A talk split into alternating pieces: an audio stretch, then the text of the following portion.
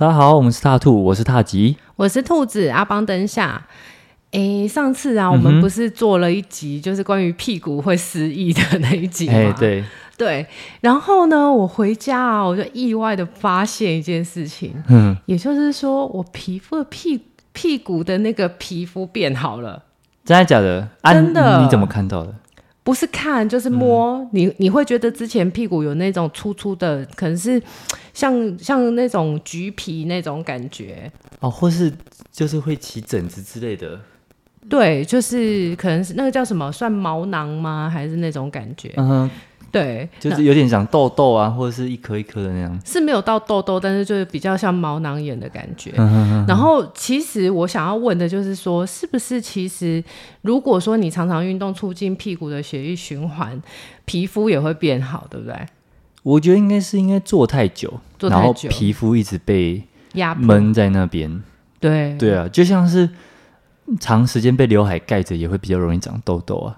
哦，对啊，类似的概念吧。因为我上次有看了一个皮肤科医师的那个影片，然后他就在讲，他就说那个很多人久坐都会有屁股长痘痘或者是毛囊炎的问题，嗯、就是那个毛孔好像比较粗，摸起来会突突的，像像鸡皮疙瘩的感觉。嗯、他说这个就是要常常起来走一走这样子。对，确实啊，帮助血液循环。对，嗯、而且甚至是说，其实久坐也会造成痔疮，对不对？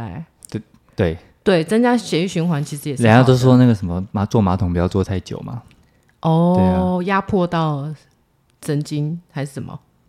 像是血管。哦，对对对对，嗯，好啊。所以总之这是题外话啦。对啊，如果你还没有听过我们那一集那个屁股会失忆的那一集，可以听我们上一集。对，听我们上一集。对好啊然后今天我们要讲到疫情，对不对？嗯、后疫情时代，对。那疫情期间对你来说，工作一定影响很大吧？超级大！我跟你说，那时候吃土吧，那时候。对啊，因为那个政府也有就是明文规定啊，就是哦，我们这个这种服务业都是不可以进行的哦。对啊，然后我们那时候最严重就是。好像前年的五月吧，嗯，对，前年五月下旬的时候，然后那时候就说，哦，那大家全部进入三级，对，嗯嗯，对对对，我们那时候就原本想说啊，那可以呃放松一下，就是停止工作一阵子这样，嗯、结果这一停就是三，对接近三个月这样，完全没收入，完全没有啊，就是，嗯嗯，因为学生也都没有办法来上课嘛。对。对啊，那虽然说，怎么了？你你是突然想到伤心事，然后悲从中来？也没有，就是想说，其实也是可以说什么哦，铁门拉下来，然后自己在里面上课也是可以，但是被抓到的话，就是还蛮严重的嘛。对，所以是可以播的吗？乖乖听话。对，乖乖听话。那个时候我们是乖乖听话。对啊，只能乖乖听话啦。而且其实大部分学生也都会有点害怕啦。然后就算说，如果真的可以在同一个空间，其实你们还是要保持一点距离嘛，对不对？对啊。那就那就没有办法啦。嗯，然后虽然。七月多的时候不是解封了吗？对然后就说哦，大家可以慢慢的恢复。嗯，但是那个时候对于健身业的规定还是很多。嗯，就例如说，嗯、你可能每一周要快筛一次哦，嗯、然后跟学生的距离要保持一公尺。嗯，然后要戴口罩、戴护目镜。对啊，真的，你有戴护目镜工作？对啊，那时候我们是有戴护目镜啊。现在还在上游泳课，现在还在我房间啊。哦、对，哦、因为那时候就觉得。就是只有防嘴巴，可是如果他讲话，如果他的口水喷到你眼睛，你你，你也是会被传染。也是保护你们的。对，但就是很辛苦。对，很辛苦，而且那时候其实愿意回来的人还不多。对，大家还是就是一个观望的心态，哦、反正已经停三个月了，也不差，也不介意再多停一点这样。对对对、嗯、对，那那个时候你要怎么办？都不能工作，你要怎么办？哦，那时候后来。我们老板有帮我们领到那个补助哦，就是只要有受到影响的行业，对对，那时候政府都有补助，只是要去申请。对，听说过程还蛮艰辛、繁复的。对对对，就跟政府拿钱都是对，都是很难拿的。对对对对，嗯。不过至少还不无小补啦，哈，还可以勉强生存。对啊，就是对于那个时候没有收入来说，他这确实是买一笔救命钱。嗯、对对对，嗯、真的。不然的话，真的就也不能干嘛，只能待在家。嗯，对啊，就乱跑也是很危险。对啊，嗯，而且都一直听到谁谁谁确诊啊，然后嗯嗯嗯，想到就觉得很害怕。那时候还那个时候还很严重，说得到达得到可能需要进像加护病房、隔离病房什么的，对啊，所以那时候当然就是不会像现在的那个大家的态度这么的坦然，因为那时候还没有疫苗啦，主要是。嗯，对，那时候疫苗也还没出来，对啊，嗯，那我觉得。对我来讲，好像反而是相反呢。我是收收获，因为大家都关在家里嘛，嗯、然后就一直说啊，有没有网课可以上啊？嗯、然后或者是说。其实我也接到蛮多因为疫情对而影响到他们的心情，或者是造成一些事件，然后需要需要占卜的。对，像我就有遇到那种个案啊，他说他们本来婚纱照都拍了，对，准备要结婚了，那只是说哦，回去去其他的国家，因为他本来在其他国家工作嘛，他就整理一下，然后准备要回台湾啊，还是什么，或者是让这边台湾的人过去啊，对，结果就。分开了，然后就开始封城锁国，嗯、然后两三年都见不到面，还不知道这个婚到底是要结不要结，不结就这样一拖，对就是拖到后面就就不了了之了。就是那个有时候你也会没有安全感啊，对或什么。而且结婚真的是需要个冲动。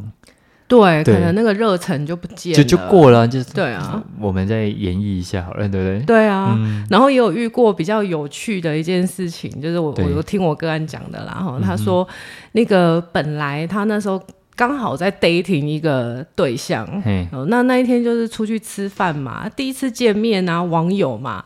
然后就说啊，那你要不要来我家坐一下？那男生邀请说，你要不要来我家坐一下？对。结果你知道上海那时候就说封就封，对不对？对。去坐一下就变成一坐坐三个月，歪打正着。歪打正着，然后就就莫名其妙就在一起了。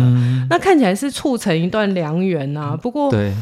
当事人心里面其实是会有很大的没有安全感，嗯、他担心说你会不会就是将就啊，然后也没办法这样。对啊，我觉得确实在那个情况下，大家都还蛮需要那个心灵的依托。这时候感觉就是身边的人就会成为救命稻草，就不管是谁。对，感情是很好，没有错，但是担心说，哎，解封之后会不会就像放出笼子的鸟？对啊，哎。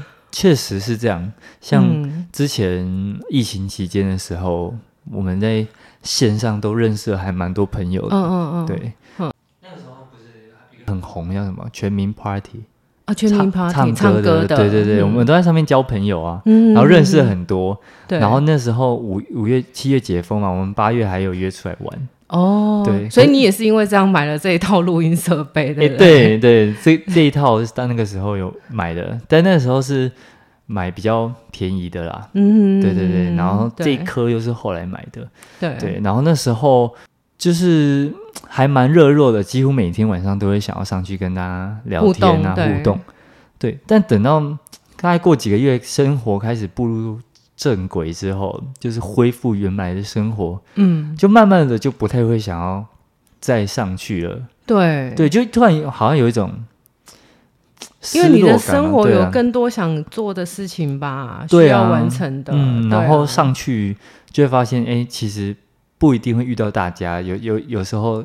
嗯，有时候你上，有时候他没上，这样子，对，慢慢的上的人就越来越少了。对，其实我真的觉得啊，这这个疫情三年啊，某种程度上已经类似呃第三次世界大战了。啊、有一种这种感觉，对，有一种这种感觉。因为之前我们看占星的时候，在更早之前，我们就一直看到说，二零一九年会发生大事情。对、嗯，二零一九年底这样子，嗯、我们就担心。但是那时候万万没有想到说，哇，竟然是病毒。嗯、对，我们可能想说，哦，会有经济上的大战啊，或者是一些呃国家跟国家之间的攻防战啊，对但完全没有想到。可是某种程度上，你看，因为疫情。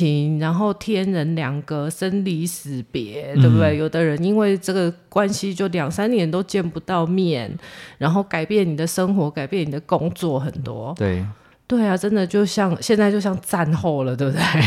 大家都要去重新回回归原本的生活，适应原本的生活啊。对，对啊，但像很多人在疫情期间，可能开始比较少跟别人有接触。对，嗯，然后然后就慢慢的就越来越习惯这个孤独的感觉。对对对，你知道吗？我这边呢、啊、有一个数据是这样子的哈，哎、嗯，我觉得看了还蛮让我惊讶的哎。对，这个数据哈是美国的一个呃外科医生的精英组织提出来的啦。他说哈，孤独其实是一种流行病哦，而且他警告说哈，这个孤独病啊，致死的风险相当于你每天抽十五根烟呢。哇，对啊，好扯。对，所以意思是说，嗯、就是其实它对我们真的有很大影响。你看这边有一个数据哈，他讲说，呃，其实它严重的话哈，会使这个我们罹患痴呆症可能会增加百分之五十哦，嗯嗯、然后中风的机会会增加百分之三十二。心脏病也会增加百分之二十九哈，甚至比如说像大家都知道，疫情期间我们都胖很多啊，对啊，这些东西都会变得严重。嗯、对对，所以我不知道疫情，你你你接收到的资讯有听到大家疫情后这个孤独是怎么在他们生活中发生的啊？你有听说过吗？你的学员也，也不是孤独诶、欸，可能因为有些人本来。可能就不那么喜欢社交，对这个疫情又让他们好像找回到自己可以过得比较舒适的方式。对对对，那对啊，因为本来就是会有内向的人跟外向的人嘛。对对啊，但是我觉得，现因为本来这个社会的框架或者是嗯。正常的运行模式本来会需要靠大家的互助合作来去完成嘛，对啊，所以这个必要的社交是不可避免的。真的，真的，嗯、就是其实哦，我我也听很多我的个案或我的学生他们在讲这件事情啊，嗯、就是说我我发现一件事情，就是其实内向型的人真的不在少数哎、一半一半吧，我觉得。对，其实也不在少数，只是我们被这个社会培养成说、嗯、啊，你就是要看人要打招呼啦，嗯、然后我们要热络一点啊，对啊，看到人家爱笑啊，要笑一下啊，嗯、才会让人家觉得你好亲近啊。好像这变成我们的一种为了生存而衍生出来的一个进化出来的模式，这样子。对对，所以好不容易在疫情期间。回到自己真实的状态的时候，就觉得哇，好舒服哦，很舒服。对，不想回去了。对，对啊，像我朋友就讲说啊，他说。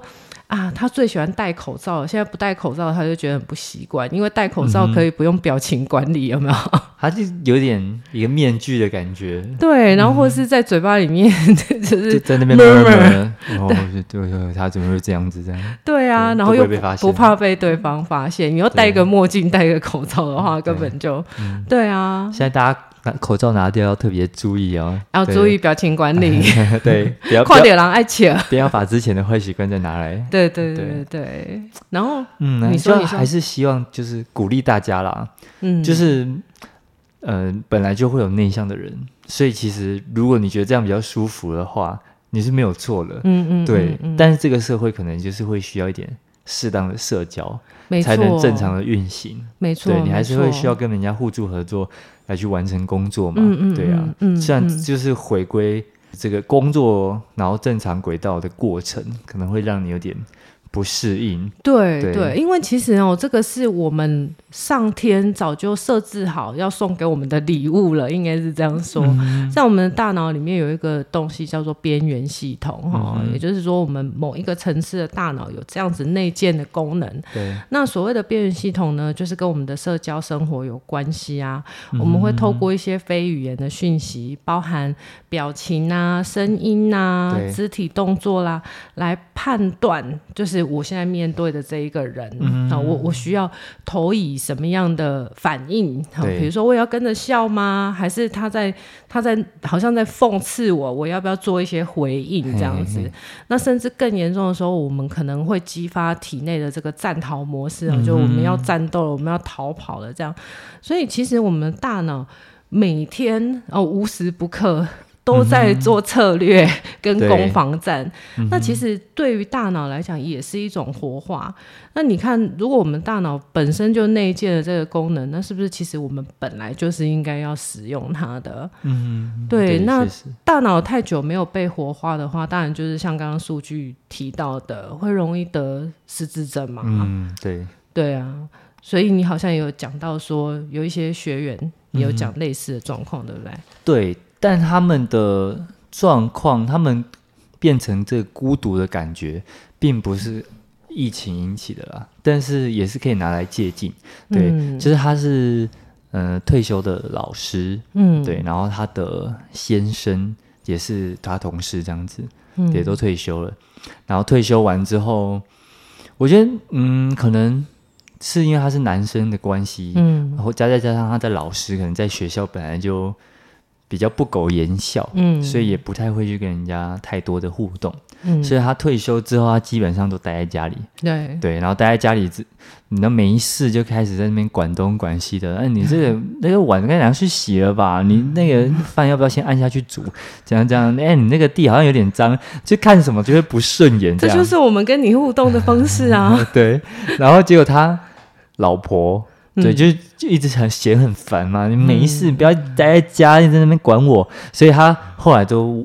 就会去参加一些课程，对。对啊，像现在现在也蛮鼓励，就是如果家里有长辈的话，嗯，可以让他去参加，像有一些长照中心，对，日托中心，对啊，像离我们最近的那边有一个四维长照长青中心嘛，很多你可以就近找那个家里面附近的那个什么黎明活动中心啊，对啊，都会有一些他们都有针对针对就是嗯。长辈，然后会办一些活动。就即便就是下棋、喝个茶、聊个天，其实都会比自己在家好多了。真的，对，对啊、因为因为你有个互动的一个对象，对，我觉得才不会那么多负面的情绪。对，我觉得彼此之间的情绪情感是需要交流流动的，因为有时候有些东西是自己很难去消化。对，对，你透过丢给别人，然后再反哺给自己，你会觉得那个是一个养分。嗯，嗯，嗯，可是你靠自己在这边消化，你可能会。消耗不良，要有一个流动的感觉啦。对对对，对啊，像之前我们上社会心理学的时候，我们老师就有讲啊，他就说，其实根据他们的统计，真的男性失智的比例比女生高很多。他说，为什么女生不容易得失智症呢？因为女生连去背节彩都可以跟人家聊半个小时，有没有？哦，你知道那个隔壁的谁谁谁哈？哦，听说他有小王呢哈，好像连那个送快递的都跟人家拉勒很久这样子。对啊、这我好像有听过类似的。他说，因为男生的话，蛮多都是那种高阶主管退下来，然后你知道他们就是当上高阶主管的人，基本上都会比较高冷一点，因为他没有办法就是随便跟下面人打成一片，不然你会不好管理。对，然后你又时时刻刻可能需要板着一个脸，被锻炼成很理性啊。对啊，对啊然后。久而久之，可能就会变得比较对，不会那么容易放下身段，然后去跟别人是啊打成一片这样子。所以，我们老师他就说啊，男生哦，嗯，你要怎么样防止失智症呢？对不对？男生最大的社交活动就是看政论节目，然后看新闻，然后对着电视骂，然后再把内容背下来，然后拿去跟同号一起骂同同一个政党，有没有？对。但我觉得这就是。这至少也是一个很棒的社交活动嘛，对啊，对啊，但但不适用于每个人啦，对对。可是我们刚刚讲到啊，嗯、就是说其实我学生有好多人反映啊，就是说本来他的工作是需要经常去参加会展的，对，那突然疫情结束之后，已经敞开做自己了，然后回到重新回到原本的职场生活的时候。没有办法适应，然后他说他发现他脾气变得很暴躁，很容易生气。对，那或者是说有些人他可能习惯上网课了，在网络上的互动是很轻松的。对对，突然回到线下课的时候，实体课觉得哇，很很不适应啊。然后呃，大热天的啊，跑来跑去啊，对不对？下雨啊，就觉得哦，要是可以上网课多好。对。对啊，好像很多人都有一点不太能够适应这个后疫情的、嗯、的生活哈。对，我先讲那个网课，网课。台湾通常都讲线上课啊，线上课。但是因为你有蛮多，我有蛮多来自不同国家的学生，对对对对对，都那个上海那边的学生啊，或者是对两岸三地的都有这样子，对，对，所以有时候那个用词就会大家比较混在一起啊。嗯，对对对对对对对。我们刚刚不是讲到那个说封就封吗？对，你讲到讲到上海，我突然想到，嗯、我我那时候上海的学生啊，他就跟我讲说，因为上海说封就封，所以导致他们都非常慎选，就是跟他们一起出去出去吃饭或者是出去干嘛的人，因为很害怕跟一个讨厌的人 封在一起。哎，一封就要三个月，或者是甚至更久。有时候是临时的，然后就会被封在商场里面，就是三天两夜之类。嗯、所以他就说，你要是去逛那个 IKEA，就是一定要在床的就近有没有？一个床。对，要是说要封了，然后马上就跳到床上去。啊，如果在商场的话，好像比较不怕没有食物哈。对对对对对，对啊。不不过他们政府应该都是会有一些帮助啦。不过我觉得哈，现在这个后疫情时代，就是像你说的啊，嗯、其实我们这个社会上内在型的人，就是说很喜欢跟自己独处的人，嗯、真的是不在少数。那我们都是为了适应这个社会的生存，好调整调、嗯、整成一个说我们是可以 social 的人。对。对，那其实我遇到的很多学生，他们最大的困扰是说，嗯对，我已经融入这个社会了，可是心里面有排斥感，然后又会对自己的那种排斥感有一种责怪，就是说、嗯、我人家都可以很合群，为什么就那么不合群？我心里面为什么要有抗拒的感觉？就是蛮多人都会有这种感觉，就是为什么人家做得到，对自己我做不到？对对，所以我觉得比较反而是要给这一群人拍拍手，鼓励一下，一点鼓励的。对，因为是你在呃有点。违背自己的本性，然后再做就勉强自己的事情。对，你已经在很努力适应这个生活了。对啊，所以你跟别人社交完回去，会有一种很累啊，累然后感觉能量被抽干的感觉，就是很正常，是很正常的，很正常。这个叫社交宿醉。对，因为我觉得有些人获得能量的方式不太一样。嗯，像我就是一个很外向的人，对，我是可以从同别人跟别人。社交，然后交流来去获取能量的人，对，所以对我来说，在交流完，我反而会有一种还蛮满足的感觉，对对对，就觉得啊，被充电，对，就被充电啊，嗯、觉得哇，就是今天交流了很多想法，对然后很充实，我觉得好像有一有很多收获这样子，然后需要消化一下这样子，对，对，但有些人就是，嗯，我觉得跟你完全相反，会后结束就会自己。找找一个角落，然后自己在那边划手机，或是休息。真的，我就是跟你完全相反的人。我跟你讲，我就是我，我是因为我是高敏感人。高敏感人其实大部分都比较内向，因为我们跟外界在互动的时候，嗯、等于是边缘系统过度的被活化，对，所以很辛苦。你知道我的社交宿醉有多严重？嗯、我之前就是去参加那种，比如说一两百人的研讨会啊，对，我回来大概会宿醉一个礼拜。哦，就是会有一种。神仙的感觉，就是第一天回来一定头很痛，嗯、然后很累，然后完全一句话都不想说，大概会需要偏头痛的三到五天这样子。接收太多讯息了，对，讯息量太大，嗯、然后因为你一直在想着要怎么跟人家应对啊，怎么样互动啊等等的，所以。哎，我觉得如果你们跟我一样 是这种人啊，应该是蛮正常。嗯、我们之后也花一集来讲一下这个所谓的高敏感人好了。对啊，对啊。总之，我觉得接受自己的性格很重要。嗯、然后你已经很努力在跟这个社会互动了。对啊。那我觉得，嗯，能够鼓励自己这一点是最重要。对。对因为像我看，我也做过蛮多那种心理测验嘛。嗯。我觉得有些东，有些测验确实。还蛮准的，你可以去比较深入的了解一下自己是什么个性的人。嗯，我觉得这是这也是一个自我觉察的过程，对，或疗愈自己啦。对啊，你知道自己是怎么样的人，啊、就是你没有必要啊强迫自己一定要成为怎么样的人。嗯哼，对，因为其实嗯、呃，你在这个内建的模式下，你才会是最舒服，然后最能够发挥你自己的时候啦。对，对啊，对，对，嗯、或是找到。至少比较符合你自己天性的这种工作性质嘛。对啊，对，但但我们也是鼓励大家可以多跟别人互动社交。对，至少要有维维持少量的社交互动啦。因为刚刚我们有讲，这个是大脑天生就内建的功能嘛。对啊，而且疫情后这个活动就少了蛮多的嘛。嗯嗯。对啊，然后像哦，像我之前听。一些学生嘛，嗯，你看那些国中生、高中生，嗯，他们基本上。疫情的三年呢，可能都戴着口罩，甚至有一段时间是线上课。那你看他们几乎都没有互动，然后什么毕业旅行、户外教学，完全不认识同学都没有啊。对啊，对他们基本上都彼此不互不认识。对，对对，三年就过去就毕业了。是你要是一九年入学的话，对，啊、对不对？高中三年、国中三年几乎都没有遇到同学。大学的话也是一见面，然后突然大四了，而且。大学本来就是大家课也比较少，就是在一起。对，就是这个是这个可能你有修这个课，你没修这个课嘛、嗯？对。然后这堂课大家都去那边聚集，然后下课之后就各自离开啦。对。就不比那个国高中大家一整天待在同一间教室来的再更惨一点、嗯。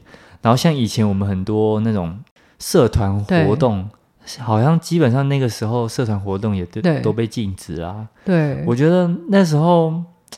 社团活动对我来说是获得蛮多的收获的。嗯，我那时候参加了很多社团。对对，然后我也觉得说多嗯，至少参加一个社团，然后找到一个你的兴趣，嗯，然后跟别人互动，嗯，我觉得你也是会在从中去嗯去学习怎么样跟别人相处跟应对，对，因为其实进到社会之后就没有太多这个机会让你再慢慢磨练这些技能。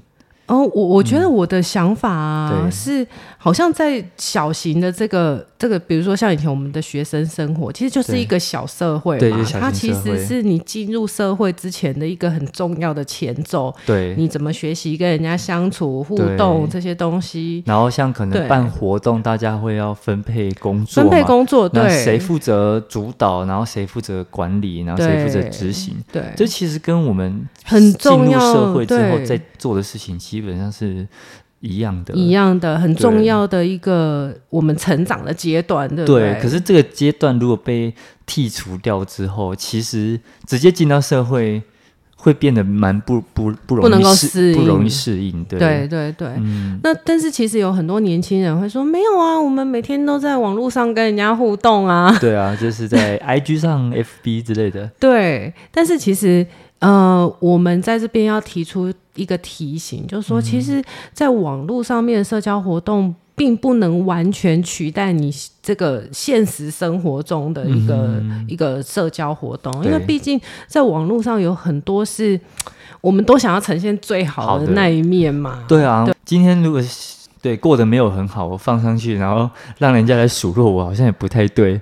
对啊，所以可能我们都会呈现一个比较虚假的那一面啊，嗯、就是说好像会造成我们一个误解说，说哇，原来大家每天都吃这种大餐哦，嗯、哦，原来每个人都开这么好的车哦，哦，原来人家的老公都天天送她礼物哦，这样子。哦，这个我要讲，像有些。有些人就会说啊，你看那个啊，我都有追踪什么网红啊，他的，对对对对，你看他的身材呢很好啊，那个每每天他就 po 啊，去去玩啊什么的，他也想要变成这样，对对，对，那这边就是也要给一个顺便给个提醒，对。对，就是说，其实人家是付付出非常多的努力，再加上人家其实有很好的基因，对。对，所以他。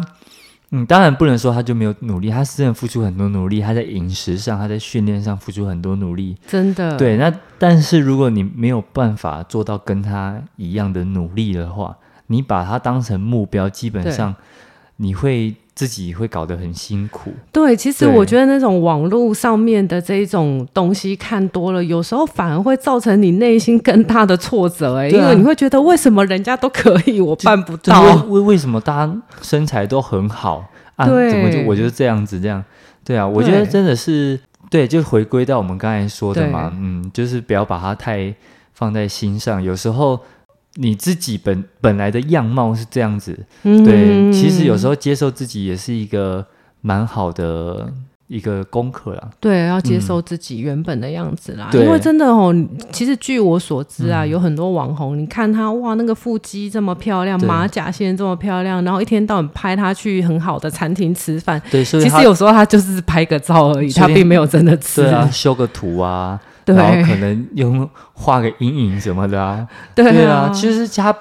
我们看到的照片不一定是真相，不一定是真相。对啊，他可能现实其实也还好，像很多英雄电影的那个演员哦，嗯嗯，嗯，其实他们。演戏的时候都是他们身材最好的时候啊，对。然后当他们恢复到原本生活的时候，之前也是有拍到 有有很多明星都这样然后是那个叫什么李奥纳多，对对啊，那就是哦身材走样的样子。不不拍片的时候都是很放松的，对啊。可是他们拍片的时候可能也会练回来，对，积极的练回来。对啊，所以大家在上面看到的不一定是大家他们平常的样子啦。对，所以真实的就像你说的，face to face。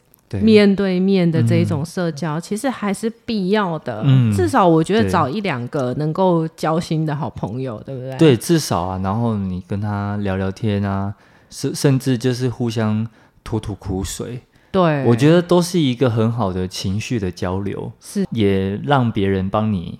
一起消化掉你自己没有办法消化的情绪。对，对，但是其实我觉得网络也是一个很棒的一个交流的活动啊。嗯、我们不能说哦舍弃哪一边，因为其实在我的经验里面，我发现哦，因为现在是天王星，天王星在金牛，对不对？我们去打破了这个传统哈，嗯、然后让我们有一个不同的生活这样子。那其实你会发现说，呃，这个网络不只是好像。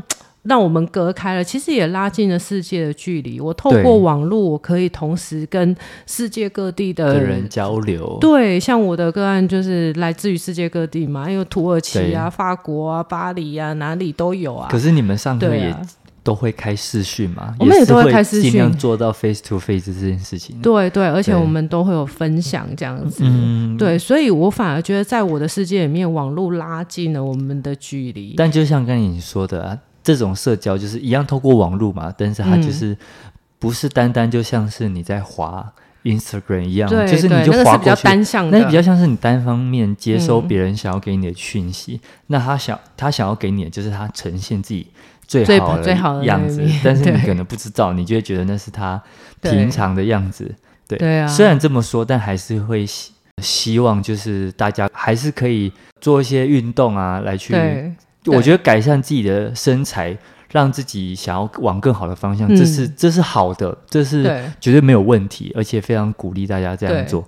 对，对，只只是就是不会希望大家可能把目标定得太高太遥远。对对对，对我觉得我们都是在一个中庸的状态。对啊，大家就是中庸嘛。嗯、然后其实我觉得只要健康，然后你的饮食是你可以接受的。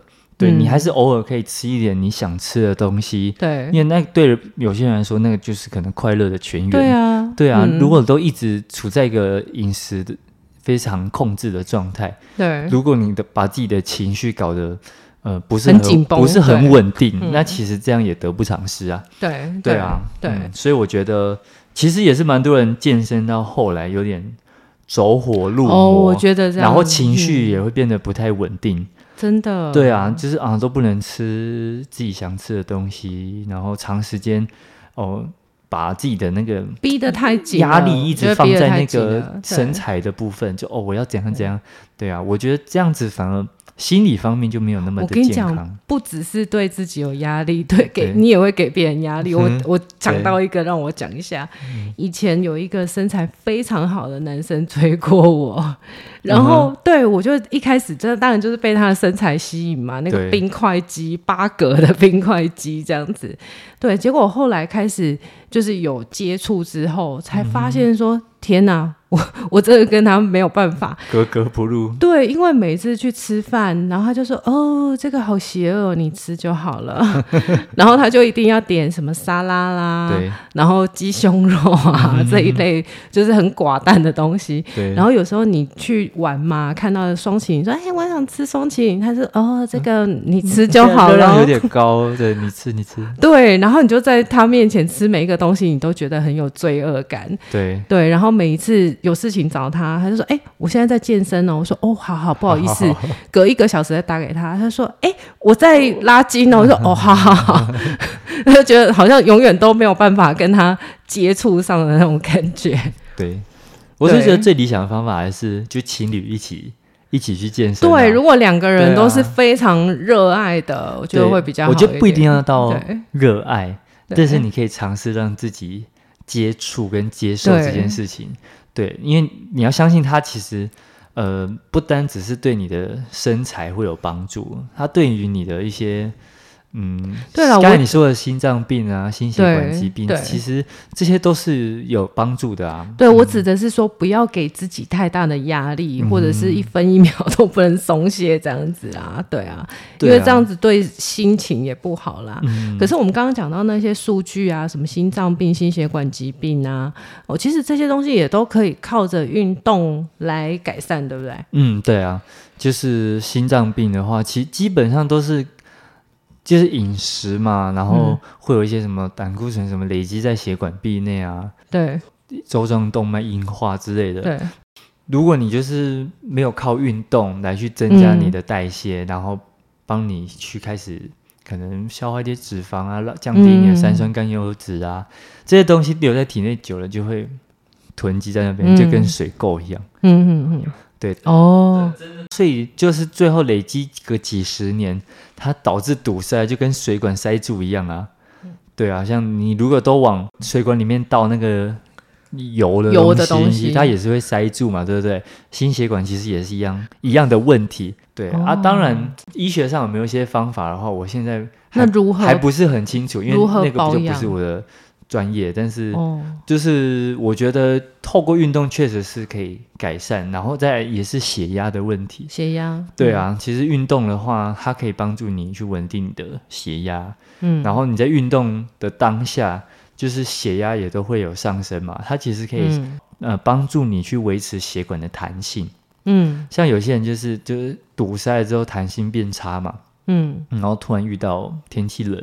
嗯，或者是情绪激动的时候，血压一上来，嗯，嗯血管就爆掉嘛，这时候就中风啊，或者是怎么样，基基本都是这样来的。而且我发现啊，嗯、我有在运动的时候啊，嗯，我那一段时间心脏跳的速度会比较慢。嗯，其实心脏跳的速度慢是比较健康的，对不对？就是不一定啊，啊，有些人天生可能心跳就比较偏快，有些就会比较慢一点。对，对，但是就是。确实有在运动的话，心跳会比较稳定。嗯，对，就是你的心脏不需要那么快速的收缩来运作你整个身体的机能嘛，本身它就会变得比较有力，这样。对对对，嗯、然后我就会觉得好像在工作的时候是比较能够静得下来的。嗯，对，因为如果你你心跳的很快的话，其实你一直会有一种焦虑的感觉嘛。对啊，停停不下来的感觉。对对对，然后当然呢、啊，肥胖一定是 大家在疫情期间你们胖了多少？对啊，在疫情期间胖的一定靠运动，当然就是可以瘦得回来，对不对？对，一样就是回归生活啦。嗯、假设你疫情前就有运动的习惯的话，嗯，我相信这这样的人基本上自愿的就会回去自愿恢复运动了。对，对啊，那我觉得。嗯、呃，可能受在疫情间有受到影响的人，嗯、也可以尝试开始去运动。嗯、它既可以改善你的身材，然后可能帮助你的心血管。对，当然它一方面也可以去让你的压力可以释放，压力心情的抒发。对对对，对。啊，所以像这种勉强自己要成为社交型的，我们就透过运动来消耗我们的压力。对啊，你可以自己一个人运动啊，跟自己相处嘛，然后你去感受你的身体，跟自己的身体对话，这样子就好了。对啊，嗯，哎，你知道吗？讲到这个，我突然想到，我以前是一个没有办法去健身房运动的人，哎，就是因为人的问题嘛。对，因为我是个非常就是像我刚刚说的高敏感人，对，然后我会觉得很不自在，嗯、所以也是因为这样，我选择一对一的，嗯、对啊，对，就是一对一的私教会比较自在一点。对，对幸好你遇到没没事，只想想包一下自己这样。呃，什么？你想说什么？也也没关系，跳过，跳过。对，真的讲出来太尴尬，就稍微点一下带过就好。对，因为其实 有有的时候也会遇到健身房里面有其他的人啊，嗯、你你就目睹过嘛，对不对？嗯、就是我我曾经因为不舒服，然后跑去外面快要吐的那种。对啊，因为你就高敏感嘛。对，我体质比较特殊一点。对啊，然后也没有吐啦，你就是会就是需要晒一下太阳。对，这是。还蛮神奇的，他那时候就运动一半一半，运动到一半就开始打嗝。对。对，然后他就说他需要到外面坐一下，然后我就想说，嗯，有点不太对劲，我就跟着他一起出去，然后我就坐，他们就我们就两个就坐在机车上这样，然后晒太阳，晒太阳，然后聊个天啊，他那果然就马上也没有到马上，但是就退就退价，对，就不嗝了这样子，然后聊一聊，他才他才会跟我说一些那个故事这样子。对。对啊，然后后来搞到你们老板都知道这件事，我觉得有必要让他知道啦。对，不然我们的行为确实是很诡异，觉得有点诡异，怎么突然上课上到一半跑出去？对啊，嗯、所以就是我觉我觉得啦，哈，运动你也可以找到适合自己的运动，对不对？对。对，像我就觉得哦，如果要去那种很多人的健身房，你就没有办法，没办法，你会接收太多讯息，对，你就会疯狂打嗝。对，所以一对一的私教也可以啊，好、嗯，或者是说找一些比较能够在自己家里面。做或或者是去跑步，不过就是要记得听一下我们上一节要 跑步，动作要跑对哦，对对，不然又是二次伤害。对，如果你对自己的走路姿势、跑步姿势就是有疑虑的话，你可以找就专业的物理治疗师或是教练，对，教你这样子，帮你帮你先调整一下。对，因为像慢跑这种东西，就是你非常高反复在做的东西事情，对，你只要一做错，你等于是。用错误的动作，然后做了上千上成千上万次，你会不会在路上看到慢跑的人跑过去，然后看到他的姿势就觉得哦，不禁替他担忧了一下？这样走走路比较多啦，因为跑步跑一下就过去了。对对，走，走路就会看这个人主攻脚踝怎么这样，忍不住这样子。对，因为像我上次去跑步的时候，我就遇到旁边有一个人，就啪啪啪啪啪啪跑过去，就是。完全脚是用打的，打在地上的那一种，我就觉得 Oh my God，好替他担心哦。对啊，因为那时候有教过你嘛。对 对，对，对，对，你走路的力量是要往前的，啊，对。所以当你太多力量在往下打的时候，就表示你走路浪费了很多能量，你没有把它都把它转化为往前的。对对，啊，还有啊，如果说哈，嗯，我们真的在疫情胖很多，我们希望能够比较快一点瘦下来，嗯，那你有没有一些运动可以推荐的？而我觉得，第一个是因为我们做重量训练的目的是在减脂的过程中，不要掉掉太多的肌肉，这样子。嗯嗯。对，所以做重量训练，当然就是还是非常推荐给大家，而且你的肌肉会比较结实。嗯，像很多人很在意那个拜拜袖的问题，嗯，但拜拜袖除了脂肪以外，没有训练的肌肉其实也是软趴趴的，嗯，也是会晃，嗯，嗯，嗯，对啊。那如果你有经过训练之后，你肌肉变结实了，那再加上你把你的脂肪减掉，基本上手臂看起来就比较。不会在那边晃这样。哎、欸，我觉得很多女生对于肌肉都有很大的误解，嗯、我们都妖魔化她，以为说自己会变成金刚芭比，但事实上没有那么容易，对不对？对啊，因为你的女生的荷尔蒙对跟男生的结构是不一样的。对，像男生的话就是有睾固酮嘛。对，那女生不是没有，但是大概只有男生体内的大概十三分之一左右，嗯嗯嗯，非常非常的少，但它又是一个。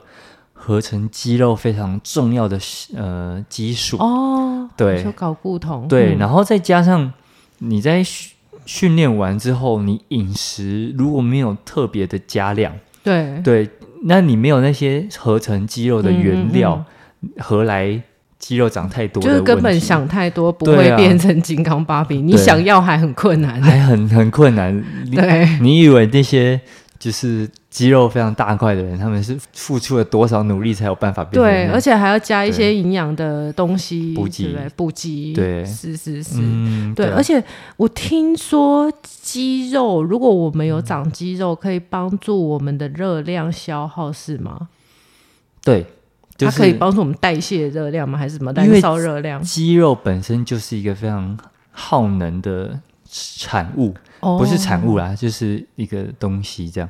然后它因为它就是产生活动的一个地方嘛，它产生活动就必须消耗能量。对，然后脂肪是一个囤积能量的地方。嗯嗯，对，你就想它一个是仓库，嗯，对，然后一个就是你平常在使用的一些器械什么的。嗯，对啊，那你如果都没有在运动，这些器械都不需要用，嗯、那你吃进来的一些东西就会被存在仓库里面。哦，是是是，嗯、所以其实身上有一点肌肉的话，其实你你吃东西也比较不会被囤积热量，对不对？对对对，吃东西会比较优先被肌肉拿去使用。对对，对嗯，所以很好哎。对啊，嗯，对，所以你说的重训，对不对？那如果说呃要做运动的话，是有氧运动比较好，还是无氧运动比较好？能够呃无氧运动的话，就是。偏向阻力训练，就是这种肌力训练，嗯，肌力训练，重训，嗯、对。那有氧运动的话，就是包含，嗯，你做一些跑步、跑步，嗯，骑脚踏车、划船、划船啊，嗯、划船就是我们指那个划船机啦，划船机，对，对。那你甚至在家想要做什么超慢跑？超慢跑，对，就是最近好像蛮流行的，很多学生跟我提，哦、那好像在家就可以做，至少你这样子活动。嗯，都还比在家坐着好啊。对，有动总比没动好。对，已经到这个地步了，你知道吗？不，对，不无小补这样子。对啊，然后也蛮推荐，就是如果对舞蹈有兴趣或是不排斥的话，嗯，其实 YouTube 会有一些呃有氧舞蹈的影片，就是会有老师在前面带着你跳。你说刘畊宏吗？对，就是这种之类的。所以他那个之前疫情的时候很红嘛。对啊。对啊，整个爆红哎、欸！对啊啊！可是如果假设，嗯、呃，你今天是一个很容易受到外界影响，嗯、然后你可能不太喜欢到一个人太多的教室里面跟大家一起上课，那你在家看那个做其实也是不错。嗯嗯。但是如果你很喜欢那种很热闹的气氛，因为其实团体课的话。比较着重的就是那个氛围，氛围。就大家一起动啊，嗯、然后来把你们手举起来，然后大家都很嗨，对。对，然后很热血的那种感觉。假设如果这个可以有助于你更有动力的话，嗯、那其实非常建议，或是去骑飞轮。对啊，哎，骑飞轮他们也是超累的，他们会把它。就是飞轮老师会把它弄得非常的很嗨，很嗨，很生动，然后甚至好像你真的在爬山的感觉。然后可能会边骑，然后大家边唱歌什么的。对对对对对，有一种团队感。对团队感，然后大家一起要冲破终点线的感觉。对对对，对啊，这个这个也是我觉得是他们厉害的地方，然后可以带领你在骑车的时候，呃，可能可以转移注意力，不是那么无聊，然后哦。好像很痛苦，一直要维持在那个很酸的状态。对，对，他们会用一些比较有趣的方式来激励你。嗯，我觉得骑飞轮好像很不错，骑飞轮很不错啊。对啊，对，我以前也会去骑，就是这是唯一我在健身房比较可以接受的活动。对，这就是，而且你可能又有那个机车陪伴。对对对，我比较有安全感啊，我掌握我人生的方向盘。嗯 对，你干嘛冷场？因为我刚我刚才在思考，它可以转方向吗？好像不行。没有。对，对，总之就是我觉得啦，哈，就说我们在后疫情时代啊，真的要想办法帮助自己度过这个啦。哎，你疫情时候不是那时候 Switch 很红吗？任天堂。对。对，我在家里做那个可以瘦吗？也可以啊，它有一个游戏叫 Just Dance。对，就是也是跳舞的，跳舞的。然后当然还有一些，还有那个健身的嘛，有健身环的运动的健身环。那个时候卖卖卖到缺超好，我家也有。对，现在大家应该都供在那边吧？我家还有网球，连一次都没有打开玩过。对啊，他也有出一些运动系列的。对对对对对，至少都比不动好，对不对？这个就是对啊，重点。嗯，确实就是非常希望大家可能可以在久坐一天之后安排一个。活动这样子，对，没错。所以，啊、嗯，嗯我觉得啊，疫情过后，好，我们生活都有一些改变，好，然后记得不要忘记人际关系是我们重要的互动，哈，要不然你的大脑没有办法被活化。然后，身心的健康平衡也很重要，不只是心灵的健康，身体的健康也很重要。或者是说，哎、我们内向型的人，如果要勉强自己，还是要能够加入这个社会的活动，产生一些压力，也可以。透过运动来抒发，对不对？对，增加一下脑内啡。嗯，对啊，嗯、就是非常推荐大家去做一些一些心理测验，连 MBTI 这种，是，对他做出来的结果，了解一下自己，其实都还蛮准的，嗯，对啊，了解一下自己，然后推荐一个 YouTube 频道，就是什么雪雪莉的心理笔记，嗯、对他其实对于每一个都解释的蛮清楚的，嗯嗯，对，然后你自己知道自己的个性是怎么样，他也会给你一些建议，嗯，对，那这样子你比较知道说为什么你在做决定的时候会。比较倾向做这样的决定，对。然后你也不会怀疑自己说啊，就是为什么没有办法融入别人啊，或者是没有办法跟别人做的一样。对其实不需要每个人都是独特的啊，因为这个社会本来就是需要各式各样的人，然后做不同的工作来把这个社会运行下去嘛。嗯、对啊，那本来每个工作都会有适合的人去做嘛。对，对啊，像我可能就没有办法一整天。坐在办公室，或者是整天对着电脑，对，然后自己一个人在那边做。可是像我弟就是，嗯，就是读职工的，他完全就是可以一个人。我们只是在疫情期间回来做自己啦，对啊，突然爽到了之后就回不去了，这样子。对 对，可是为了身心的健康还，还还是小程度的要维持一点社交啦。嗯，对啊。那我们下一集要聊什么呢？下一集我们要聊肩膀的健康，嗯，就是包含你嗯、呃、久坐啊，然后可能驼背久了，嗯，颈椎，然后也肯定会影响到腰，对。对，然后你的肩膀会不舒服，长时间耸肩啊，嗯哼哼。嗯，很多那种偏头痛其实也是脖子的问题引起的，对，或者是鼻什么鼻涕倒流，对不对？其实也都会啊，我觉得就是。颈椎那里塞住，嗯、因为之前你帮我按一按就鼻塞就好了，鼻塞就好了吗？对，因为上次我们有聊到那个屁股的失忆症嘛，嗯、那其实那比较偏重于下半身，那久坐其实对上半身影响也都很大。嗯、但我觉得你说的那个比较像是我帮你按摩之后，嗯，促进放松你的腹，哦、是因为放松，然后你的副交感就被。对，被活化，嗯、副交感神经就是负责放松的。对，对对，它一活化之后，可能鼻塞就就好了，就好了。对，嗯、所以其实，在睡觉的时候，嗯，就是也是会可以透过刺激副交感神经来去改善鼻塞的问题。嗯、好了，我们下次再继续。对啊，下次再聊。嗯，对，这些再讲完就又在一集了。对对 okay okay, 好，那我们就这样，拜拜。拜拜。